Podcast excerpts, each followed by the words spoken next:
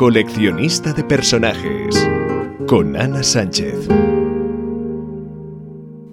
Bienvenidos a Coleccionista de Personajes, un podcast en donde hablamos de literatura, en particular de personajes maravillosos que nos han hecho que los sintamos reales, hasta el punto de sentirlos parte de nuestra vida. Si quieres saber más de mí y de qué va este podcast, te invito a que escuches el primer episodio en el que te cuento quién soy y qué puedes esperar en este espacio. El personaje de hoy es Kaya Clark del libro La chica salvaje de la autora Delia Owens. Storytel lleva meses recomendándome este libro y no sé por qué, pero me he hecho la loca. Finalmente, cuando estaba en el proceso de seleccionar qué libros quería leer durante la cuarentena, este fue uno de los que elegí. Empecemos por la autora. Delia Owens es una zoóloga que ha escrito tres libros de no ficción y esta es su primera novela a los 70 años. Lleva más de 40 semanas en los libros más vendidos del New York Times. Es mi ídolo. La estructura de este libro es cinematográfica y es de las que se está utilizando muchísimo ahora, con dos narrativas en tiempos diferentes. Una sobre la muerte en 1969 de Chase Andrews, el niño bien de Berkeley Cove, sin mucho problema las sospechas decantan hacia la chica salvaje, es decir, Kaya. Y dentro de esta línea de narración vemos la investigación y el juicio. Esta es la parte que menos me emociona del libro en cuanto a trama, pero me encanta cómo Clark nos muestra las diversas respuestas de la sociedad ante esta situación. La segunda narrativa es la que me voló la cabeza. Es la historia de la vida de Kaya, una niña a la que todos abandonan. Primero su madre cuando Kaya tenía seis años y ella ve por el camino de arena cómo huye dejándola atrás con sus zapatos de falsa piel de cocodrilo y su maleta de cartón luego uno a uno sus hermanos y finalmente su padre. Desde los 10 años, Kaya asume su vida y se encarga de su supervivencia. En esta parte de la narración vemos crecer como personajes no solo a Kaya, que está tan bien construida que es de carne y hueso, la puedes tocar, sino Tate, que es mi nuevo novio literario, Jumping y Mabel, que son una pareja que se encarga de ayudar a que Kaya pueda sobrevivir, e incluso el tarado de Chase, que hay momentos en que te cae bien. La naturaleza también es un personaje en sí misma, a veces como marisma y otras como pantano. Al inicio del libro la autora nos habla de las diferencias de esos dos, como el pantano, que es descomposición, y el marisma es la vida. Se nota la formación científica de Owens en todo, desde los rasgos de personalidad que le asigna a Kaya, las descripciones de una poesía racional maravillosa, los matices con que los diferentes animales aportan a la historia. De hecho, Justicia dominical, el gato del juzgado es algo mágico, pero también los matices sociológicos que le dan al mostrar a la comunidad de Berkeley Cove.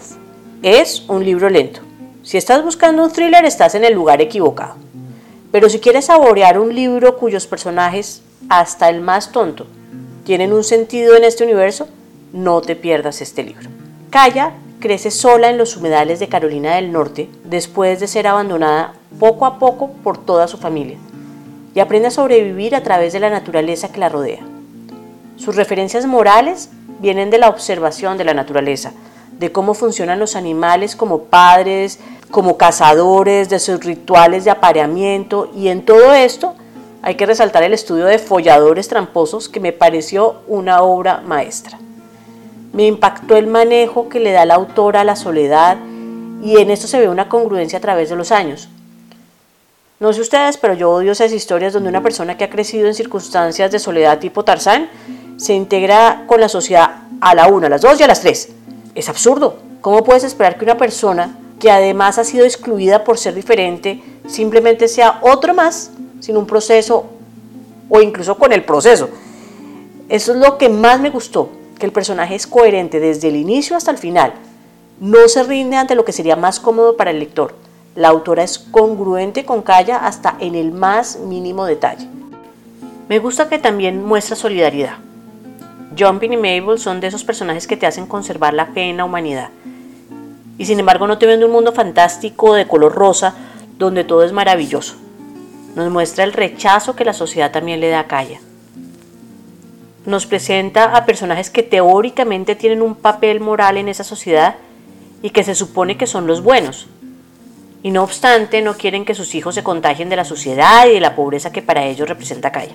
El miedo a lo desconocido, el clasismo, el racismo, los prejuicios, mejor dicho, nos muestra la ignorancia.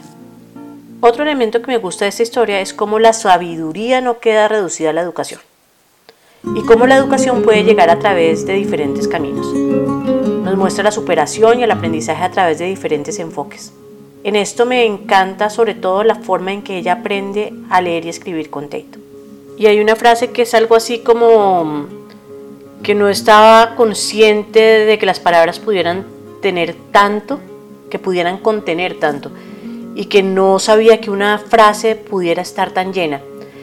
Y esa frase me, me encantó porque es que es ese asombro frente a la posibilidad de aprender, ese asombro frente a la capacidad de encontrar nuevos significados y nuevos contenidos en cada palabra y en cada frase que leyera y que además marca una forma de entender la manera en que ella comprendía el mundo y la manera en que ella se convirtió cada día más en una persona más sabia. Este me parece un excelente libro para leer durante la cuarentena. Una historia melancólica que te lleva a reflexionar constantemente. Es una introducción a un ecosistema maravilloso que puedes respirar incluso en tu cabeza. Pero ante todo, más allá de cualquier cosa, es una historia bien contada. Espero que durante estos días de cuarentena te esté sirviendo de compañía. Nos vemos esta misma semana. Si quieres entablar una conversación, deja tus comentarios o visita la página web anasanchezortega.com.